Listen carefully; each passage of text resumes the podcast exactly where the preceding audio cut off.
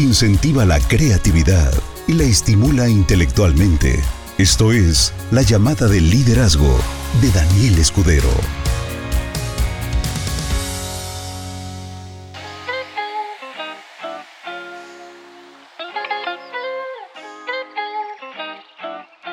Muy buenas noches, soy Daniel Escudero, director de Benelate, y el día de hoy vamos a hablar de un tema importante porque eh, este concepto de ganar no existe a menos que haya un concepto previo que estés dispuesto a pasar, a sufrir. Y ese concepto es perder. Entonces, el que no está listo para perder, pues no merece ganar. Y esta información, la verdad es que se escucha bastante, bastante fuerte así de, de golpe, de primera intención, porque el término merecimiento es algo que no todos aceptan de buena manera, porque es así como de bueno, y yo, ¿por qué no, verdad? Pero esta afirmación, como te decía, puede parecer fuerte o incluso hasta controvertida, pero déjame explicarte por qué creo firmemente en ella, por qué las personas que definitivamente no están listas para perder no merecen ganar. Y esto no solamente es en el dinero, en Benelete, en cualquier ah, cosa relacionada con, con cuestiones monetarias. Esto es en realidad en todo en la vida. En todas las áreas importantes de tu vida va a suceder así. Entonces puede ser en relaciones personales, en dinero, en amor o cualquier aspecto que defina al ser humano. Hay una verdad innegable. El éxito y el crecimiento requieren sacrificios y requieren saber enfrentar pérdidas. Imaginemos por un momento que queremos alcanzar una meta importante en nuestra vida. No sé, quieres alcanzar el diamante, quieres ganar 100 mil pesos mensuales, quieres, quieres aprender a hablar en público. Te digo, o sea, en realidad puede ser cualquier aspecto. Tú elige uno. Yo te voy a poner un marco definido que tiene que ver con la empresa. Quieres convertirte en diamante, ganar 100 mil pesos. 100 mil pesos ya te da una calidad, un estilo de vida importante. Antes era en redondeo 5 mil dólares. Hoy serían más o menos como unos 5 mil 800 dólares. 6 eh, mil dólares más o menos. Si tú quisieras ganar 100 mil pesos mexicanos y quieres esto como una meta importante en tu vida, es algo necesario porque así obtienes estatus, crecimiento, promoción en el trabajo. Como te decía, puedes aplicarlo a, cualquier área, puedes construir una relación sólida y duradera de pareja o alcanzar independencia financiera de alguna forma. Hoy dependes de tus papás o de tu esposo o de tu esposa, que hay algunos casos menos, menos especial es esto, pero sí existe. Y para que tú logres cualquiera de estos objetivos, es necesario que te enfrentes a superar un obstáculo que está ahí. Todo el tiempo ha estado ahí, pero que básicamente no lo puedes ver. Eres ciego a, a este obstáculo. Ahora, estos obstáculos implican, cuando los superas, la posibilidad de perder algo. El que no está listo para perder jamás va a poder estar en un estado superior de crecimiento. Haz de cuenta que es como, yo me acuerdo cuando era pequeño y le decía, había muchos programas para, para irte a Canadá. Canadá es un país extraordinario que tiene muchas cosas relacionadas con los jóvenes y con fuerza laboral.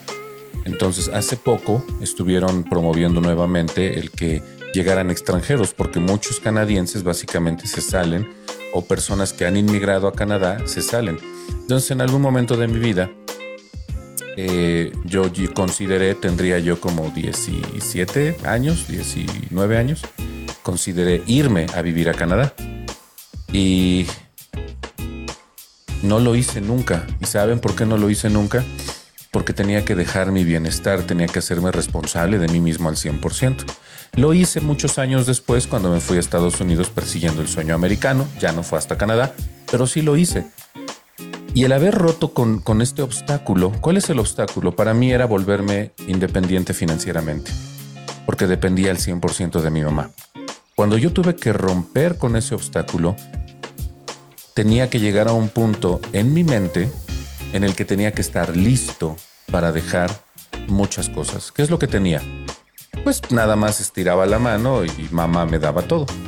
Entonces tenía algo que eh, denomino mami financiamiento, ¿no? Entonces, si tú tienes la dicha de tener papá y mamá, entonces tú tienes papi mami financiamiento y ahí estás. Y te mantienes en un estado mental, emocional, psicológico y de actitud adolescente durante mucho tiempo porque se te está apoyando. Aunque puedes tener ideas muy locas de crecimiento y como el chavo del 8 cuando y, le ponemos a la torta eh, eh, jamón y, mantequilla y, mayonesa y se volaba pensando en cómo iba a ser su torta, ¿no? Entonces cuando estamos en estados tempranos de evolución psicológica, en donde todavía no está la personalidad firme, somos personas que no estamos dispuestos a, perder. Todo lo que queremos es ganar. Dame, provéeme, sírveme. Tú tienes que darme. ¿Por qué? Porque yo no te pedí nacer. Tú me hiciste, tú me mantienes, ¿no? Y esta actitud que yo fui así, yo fui así y puedo decir hoy con todas sus letras que es una actitud bastante miserable. Vamos a buscar el término miserable, déjame buscarlo y te lo voy a leer. Google Significado de miserable. Vamos a ver. Significado de miserable. Listo. Ok. Vamos a ponerle sonido. Miserable.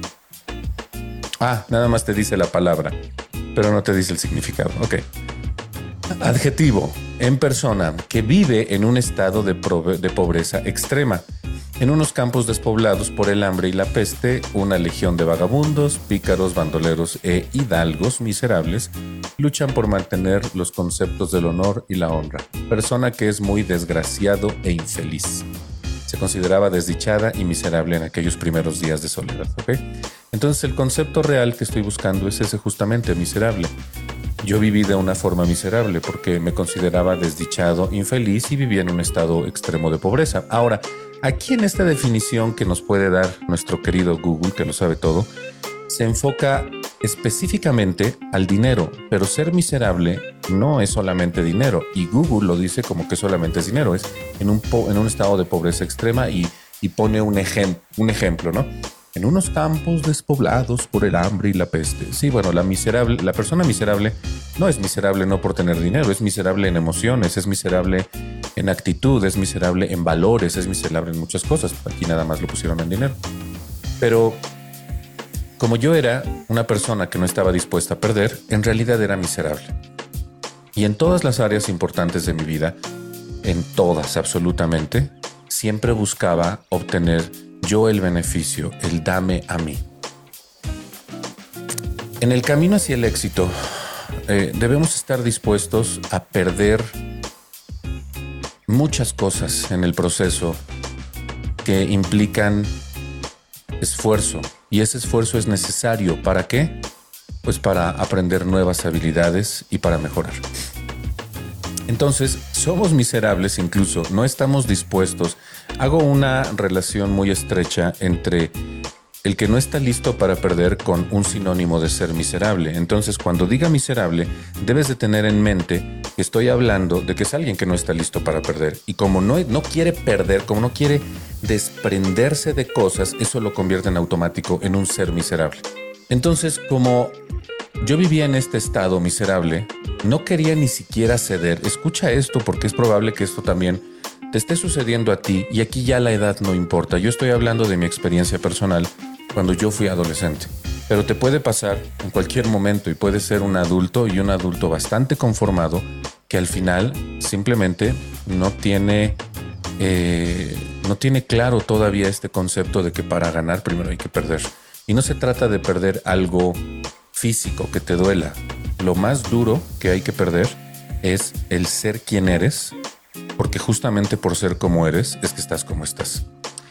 Y una de las cosas que yo no quería perder era mi tiempo. ¿Mi tiempo de qué? Mi tiempo de diversión, mi tiempo de juerga, mi tiempo de divertirme, el tiempo de estar haciendo lo que a mí me gustaba. Me dormía hasta tardísimo. Era una persona muy miserable, muy miserable. Y lo digo hoy de una forma muy ligera, pero en su momento me picaba, me molestaba. Este, este punto también es crucial. Me molestaba a mí, pero no hacía nada por cambiar. Y al mismo tiempo culpaba a todos por estar así.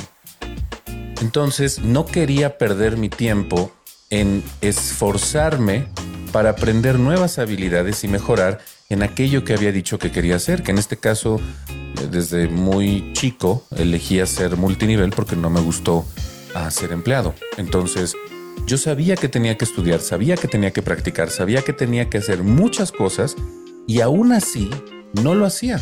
Entonces yo tenía que estar dispuesto a sacrificar comodidades a corto plazo por el bienestar a largo plazo.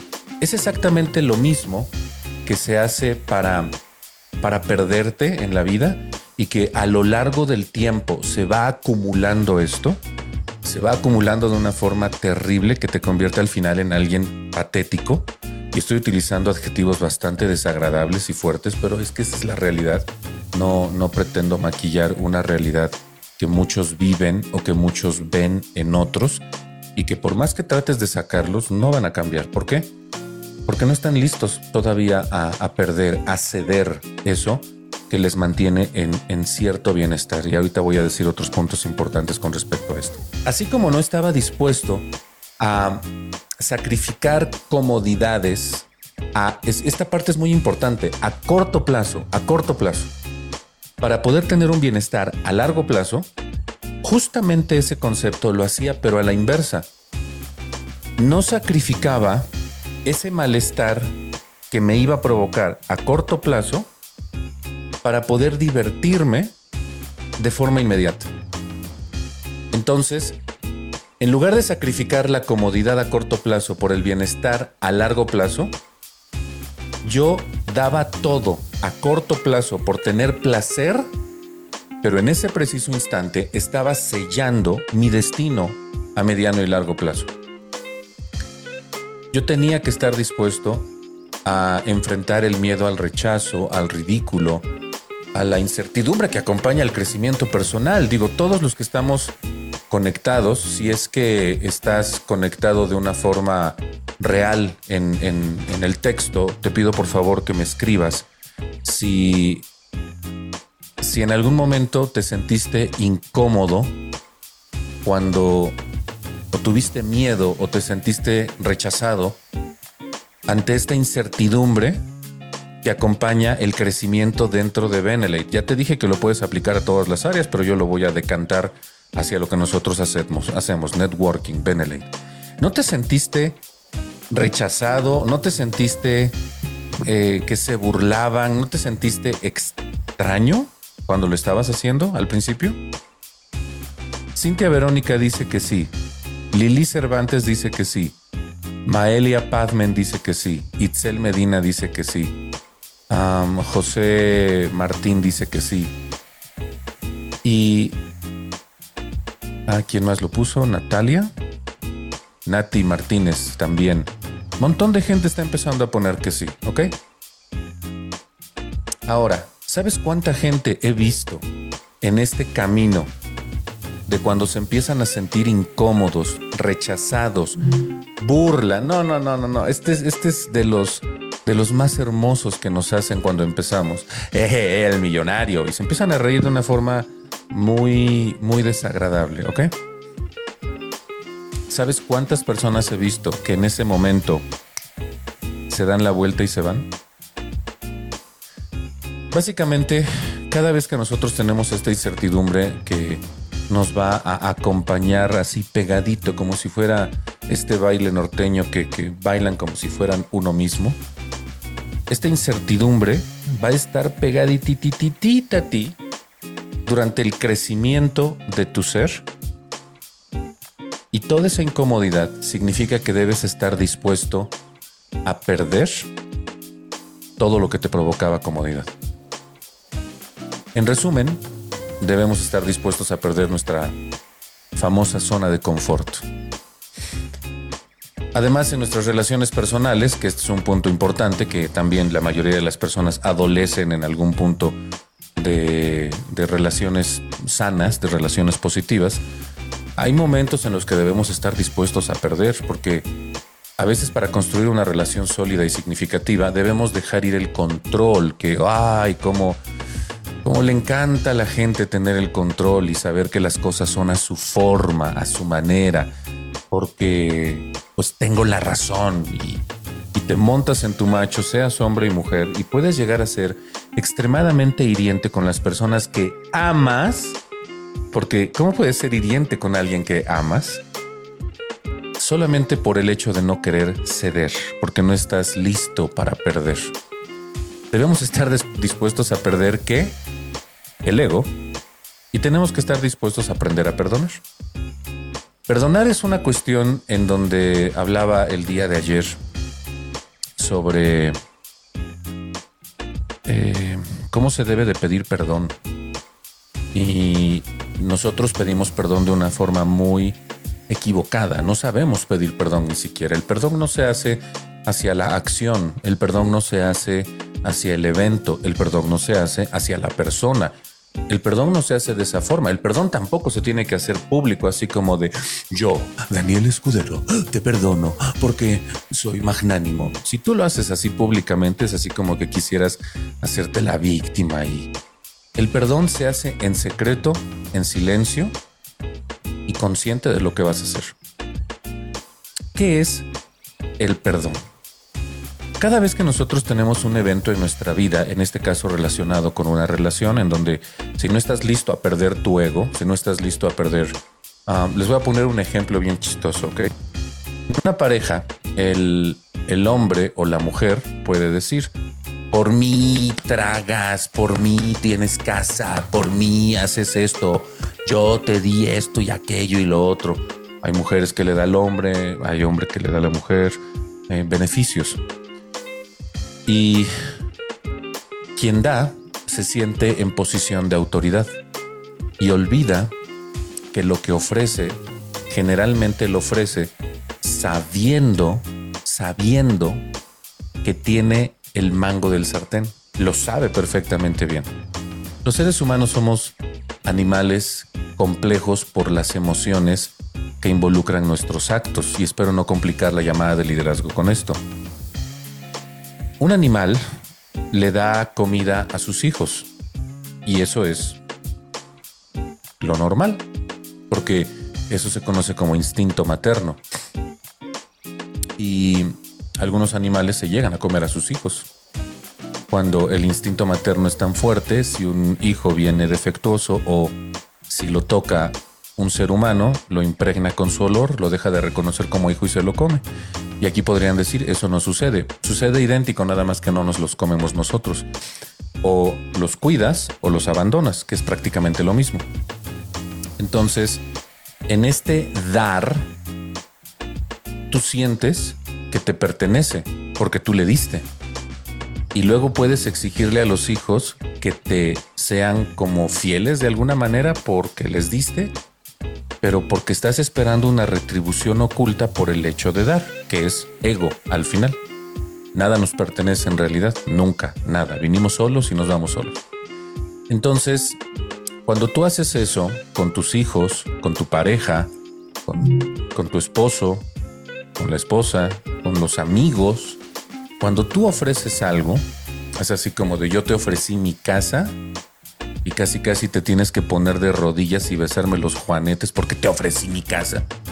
Esa clase de cosas en relaciones, estamos, recuerden que estamos en relaciones de cualquier tipo. Empecé hablando de relación de pareja, pero aplica a cualquier clase de relación. Si no estás dispuesto a ceder tu ego, si no estás dispuesto a ceder el que crees que tienes la razón cuando el mundo entero puede demostrarte lo contrario, entonces debes de estar consciente de que el mundo te va a pagar con una moneda que no te va a gustar. Pero si compras en dólares, te devuelven dólares. Si compras en pesos, te dan cambio en pesos. Si compras en ego, te van a regresar en ego. Si compras en control, te van a regresar en abandono, que es exactamente lo mismo, pero en su cuando le das la vuelta a la moneda. Si tú quieres controlar, la persona le va a dar la vuelta a la moneda y lo que va a hacer es que se va a retirar porque prefiere tener el control de su propia vida en lugar de ceder el control y entonces eso se interpreta como abandono. Fíjate todas las implicaciones del simple hecho de no querer, no estar listo para perder. Debes estar listo para perder algunas batallas, para ganar la guerra de qué? De la felicidad y de la armonía a largo plazo. Hay una, hay una máxima que en algún momento interioricé y se dice que la fuerza más grande es el amor. Y yo no estoy de acuerdo con eso, fíjate. No estoy de acuerdo con eso. Hay una fuerza todavía mucho más grande que existe antes del amor. Y tú vas a decir, ah, claro, Dios, tampoco estoy de acuerdo con eso. Porque a Dios se le puede sacar de algún lugar. Sí, se le puede sacar. Cuando una persona elige no escuchar cosas bonitas, cuando una persona se la pasa escuchando reggaetón del bueno, del que es misógino 100%, pero qué rico para bailar, se puede sacar la conciencia divina, ¿ok? Para no meterme en más rollos. Entonces, ¿se puede sacar a Dios de algún lugar? Claro, hasta la misma Biblia dice que si Dios toca la puerta y tú no le abres, pues no puede pasar. O sea, básicamente uno puede elegir sacar a la gente. Uno puede elegir sacar las buenas vibras, uno puede elegir elegir salirse de la divinidad, uno puede elegir alejarse de Dios. Entonces, ¿qué hay todavía más grande que Dios? Y lo afirmo con mi vida, con mi sangre. Hay algo más grande para que entonces Dios pueda surtir efecto. ¿Y sabes qué es? Armonía. Debes estar dispuesto a perder algunas batallas de la guerra que tienes con tu miserable ego, miserable sinónimo, el que no quiere, el que no está listo para perder. Debes estar dispuesto a dejar de ser miserable, debes de estar dispuesto a atreverte a, a perder para que entonces ganes la guerra de la felicidad y la armonía a largo plazo. A corto plazo va a haber ajustes, ¿ok? Entonces, en un ambiente donde hay felicidad y armonía, entonces sí puede haber amor. Entonces sí puede fluir una energía divina. Entonces sí puedes habitar en Dios. Sin, sin felicidad y sin armonía, amor, Dios, no existe en ese espacio. Creas como una burbuja cuántica milagrosa, pero de la fea. Y si no puedes crear felicidad y armonía, para que entonces puedas ganar esta batalla que es a largo plazo, es porque no estás dispuesto a perder todavía. ¿A perder qué? Básicamente el control, el ego, la manipulación y el deseo de servirte de los demás, como si fueras un vil adolescente que simplemente piensa en sí mismo para beneficio personal en la mayoría de sus áreas que conforman al ser humano. Ahora, en términos financieros generales, aquellos que no están dispuestos a perder dinero, por supuesto que no merecen ganar riqueza. El crecimiento financiero implica tomar riesgos calculados, invertir. El crecimiento financiero es el tener más dinero del que tenías ayer. ¿Y cuáles son los, los riesgos calculados que tienes que hacer en tu inversión? Pues que tienes que aprender, que tienes que practicar, que tienes que dedicarle tiempo. Y eso es lo que impresionante e increíblemente muchos no están dispuestos a hacer el día de hoy. Entonces, a veces enfrentar el, hecho de que puedes perder capital. Quien no está dispuesto a perder, por supuesto que no está dispuesto a ganar. Por ejemplo, como les he dicho, yo hago muchas cosas. Ya no solamente me dedico a hacer Benelete, hago muchas otras cosas. Y dentro de esas muchas cosas, también hago cuestiones de inversión. Y hace muchos años, en algún momento yo perdí y perdí cantidades fuertes, fuertes, fuertes, fuertes. Y cuando perdí, durante un tiempo, que fueron aproximadamente seis años, yo no quise volver a escuchar. ¿Por qué? Porque me cerré a todo lo que tenía que ver con sacar dinero. ¿Y por qué perdí? Porque tomé una mala decisión, porque invertí en algo que no tenía que invertir. Y lo peor de todo es que yo lo sabía, yo lo sabía que no tenía que invertir y lo hice. Y eso me dejó marcado. Ahora, ¿qué era lo que no estaba dispuesto a dejar ir para, para volver a, a tomar esta posibilidad de crecimiento económico? Lo que no quería dejar ir era el hecho de aprender, el hecho de estudiar, el hecho de adentrarme en aquello en lo que iba a invertir. Y simplemente me cerré y dije que no. En el mundo del network marketing, en el mundo del multinivel, en el mundo de Benelate, lo que tú puedes perder básicamente es cero. Porque cuando tú inviertes, obtienes como consecuencia un producto o un servicio. Ese producto o servicio ya es un beneficio por el dinero que tú invertiste. Así que en realidad no hay pérdida. Pero algunas personas lo consideran como pérdida cuando no pueden duplicarse y cuando no pueden hacer otras personas entren con ellos a su red. En ese momento dicen, es que estoy invierte y invierte y no gano. No, no estás perdiendo, estás invirtiendo y obtienes un producto o un servicio. Y dentro de poco vas a recibir alimentos también. No hay pérdida como tal. Pero si analizas seriamente por qué la gente no está entrando contigo, entonces vas a caer en cuenta de que si la gente no entra contigo, es porque no has sido profesional en el desarrollo del negocio. Y eso, qué difícil es. Porque tienes que dejar ir algo que no quieres dejar ir. ¿Y qué es? Tu ego, tu ego de reconocer que no estás haciendo las cosas de la forma correcta. No es verdad que incluso llegas a castigar a tus hijos cuando sacan malas calificaciones. ¿Por qué? Pues porque esa es su única tarea. Aprender para poderse defender en la vida. Y si su única tarea no la hacen, como papá tienes el derecho de, hacer algo para que respondan. Bueno, ¿sabes cuál es tu única tarea dentro de Benelate? Tu única tarea dentro del network marketing? Especializarte en vender la idea de por qué vale la pena desarrollar esta actividad, network marketing. Y todo eso está contenido en una frase muy simple. Prefiero el 1% de 100 personas que yo siempre estar dando el 100% de mi esfuerzo. Y sobre esa frase desarrollas todo el concepto. Sabes hacerlo de forma certera, de forma fluida, de forma con confianza? Si no sabes hacerlo, entonces, en términos financieros, no estás dispuesto a perder tu bienestar a corto plazo en lo que te especializas para tener libertad financiera. ¿Es un riesgo? Claro, por supuesto que es un riesgo, pero yo creo que es más riesgo el quedarte donde estás, el seguir comportándote de la forma en la que lo has hecho. Habemos 167, 170 personas conectadas y todos los que lo vean después también les voy a pedir que por favor respondan. ¿Cómo les voy a pedir que respondan? En texto no, por favor. Escúchame bien, en texto no, porque no quiero que esto lo pongas como, como muy público, porque, porque cuando lo escribes aparece tu nombre y aparece tú. Quiero que respondan con las caritas, si tienes el estilo de vida que realmente, que realmente deseas, pon un corazón.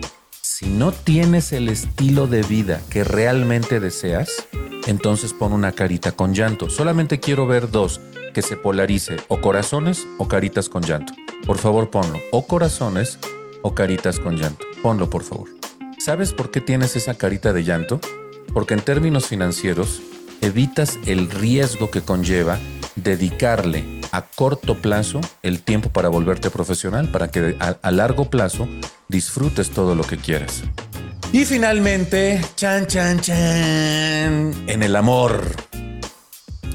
Aquellos que no están dispuestos a perder su corazón no merecen ganar un gran amor de verdad. El amor requiere vulnerabilidad. ¿Qué es la vulnerabilidad? El amor requiere que te entregues plena, completa, total, que te escuche roncar, pues. Así. Que, que, le digas, vamos a pasar la prueba del añejamiento y siete días no te bañas y le dices, ahora sí, abrázame con todas tus fuerzas. Que, que seas completamente abierto, vulnerable, que, que sepa qué hay detrás de esa falsa máscara que, que se ofrece al principio. Porque al principio, como siempre digo cuando doy las presentaciones en vivo, la venta es siempre en todos lados. Mucha gente dice, a mí no me gusta vender, o sea, yo sí estudié. Claro que te estás vendiendo todo el tiempo y les pongo el ejemplo. A ver, hombres, empiezo con los hombres. Cuando quieres conquistar a una mujer, ¿qué haces? ¿Qué es lo primero? Y las mujeres son las que responden. Lo juro, lo juro, hasta me salen lágrimas de, de que me da risa. Cuando yo les pregunto a los hombres, A ver, hombres, cuando quieren conquistar a una mujer, ¿qué es lo primero que hacen? Y las mujeres son las que responden, se bañan. Porque después, cuando se vuelven vulnerables y ya se dejan ir como gorda en tobogán, pues ya demuestran realmente cómo es su hábito de limpieza, ¿no? Este, este detalle de, de que tienes que estar dispuesto a perder el corazón no significa ceder quién eres tú. Es una cosa muy diferente. Aquí hay una muy delgada línea porque estamos hablando de una relación hombre-mujer en donde existe amor, ¿ok? De verdad requiere vulnerabilidad, mucha vulnerabilidad y una apertura emocional total en donde la persona a la que le cuentas lo que le cuentas tiene que tener la madurez para que no utilice eso después en tu contra, porque lamentablemente la mayoría de las parejas utilizan la vulnerabilidad del otro para controlarlo, para manipularlo. Saben qué decirle, en qué tono, en qué forma, en qué momento, con qué intensidad de voz, para doblar a la persona, ponerle de rodillas y hacer que esté a su merced. Y eso es algo miserable. Es alguien que no está dispuesto a, ceder en absoluto. ¿Y qué es lo que no estás dispuesto a ceder? Me estoy yendo del otro lado. Espero que me estén siguiendo con todo lo que estoy diciendo, porque mi cabeza a veces vuela mucho del tema principal que tengo, eh, relaciono muchas cosas. No solamente es el hecho de que tú estés dispuesto a ceder tu corazón, sino que la otra persona también esté dispuesta a aceptarlo y a no querer controlarlo. A corto, mediano y largo plazo, por supuesto. Entonces, esto de el amor, el volverte vulnerable, significa que debes de estar dispuesto a perder el miedo a ser lastimado. Todos hemos sido lastimados eh, en, esa, en ese aspecto y debes de aprender a confiar en las personas a pesar de que te hayan lastimado, porque el hecho de que tú seas buena persona y te hayan tocado malas personas en el camino, significa que probablemente tú estás buscando ese patrón. Entonces no puedes, no puedes juzgar a la otra persona y como consecuencia tú cerrarte y después ahora tú ser el, el el que hace víctimas a otros. Entonces, aquellos que se aferran al miedo y evitan las relaciones profundas, nunca experimentan la plenitud del amor genuino. El amor genuino es cuando es una entrega total, ¿ok? Y por supuesto que entiendes eso, a pesar de que puede ser una persona que, que ha elegido no entregarse totalmente, sabes exactamente en qué eliges no entregarte totalmente. Por lo tanto, sí entiendes lo que conlleva el atreverse a, ceder esta sensación de no me vas a lastimar y por lo tanto no me voy a entregar. Entonces tienes que estar dispuesto a, a perder. No sabes si esa relación es la relación que va a hacerte feliz para el resto de tu vida. Y existen muchas historias, muchas historias, pero ya se nos está acabando el tiempo. Entonces, eh, en conclusión, para tener éxito en cualquier área importante de la vida, tienes que estar dispuesto a enfrentar pérdidas y tienes que estar dispuesto a ofrecer sacrificios. El que no está listo para perder no merece ganar. Estar dispuesto a perder nos brinda la oportunidad de crecer, de aprender, de desarrollarnos y de alcanzar nuevas alturas que antes no habíamos alcanzado. Estoy completamente seguro que todos tenemos esa historia fresca al dedillo, cuando te atreviste a perder el control, el ego, cualquier cosa, incluso dinero, alcanzaste nuevos nuevos techos, alcanzaste nuevas alturas, alcanzaste nuevos set points y cuando haces exactamente lo contrario, bajas el techo de tus expectativas, bajas el techo de tu vida. Cuando alcanzas nuevas alturas porque te atreves a perder, te atreves a desprenderte, entonces te permites vivir una vida plena, una vida satisfactoria, te permites experimentar amor, felicidad, bienestar, armonía y esa prosperidad de la que te he estado hablando desde el principio que no solamente representa dinero, representa cualquier área. Eso de se me sube el apellido y le subes tres rayitas al volumen, es justamente porque no estás dispuesto a ceder. Esto es algo que suena como de sentido común, pero no lo haces no lo haces. Y siempre quieres tener el control y siempre quieres tener el ego por encima.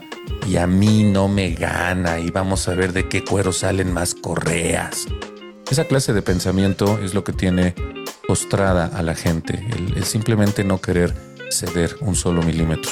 Así que, para terminar, los invito a que reflexionen sobre esta idea y que abracen el proceso de que debemos perder en nuestras vidas.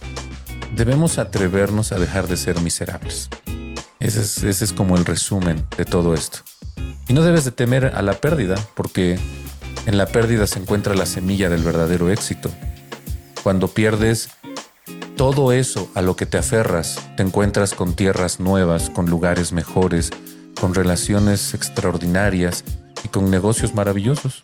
Recuerden que aquellos que están dispuestos a perder son los verdaderos merecedores de los grandes éxitos que la vida ofrece.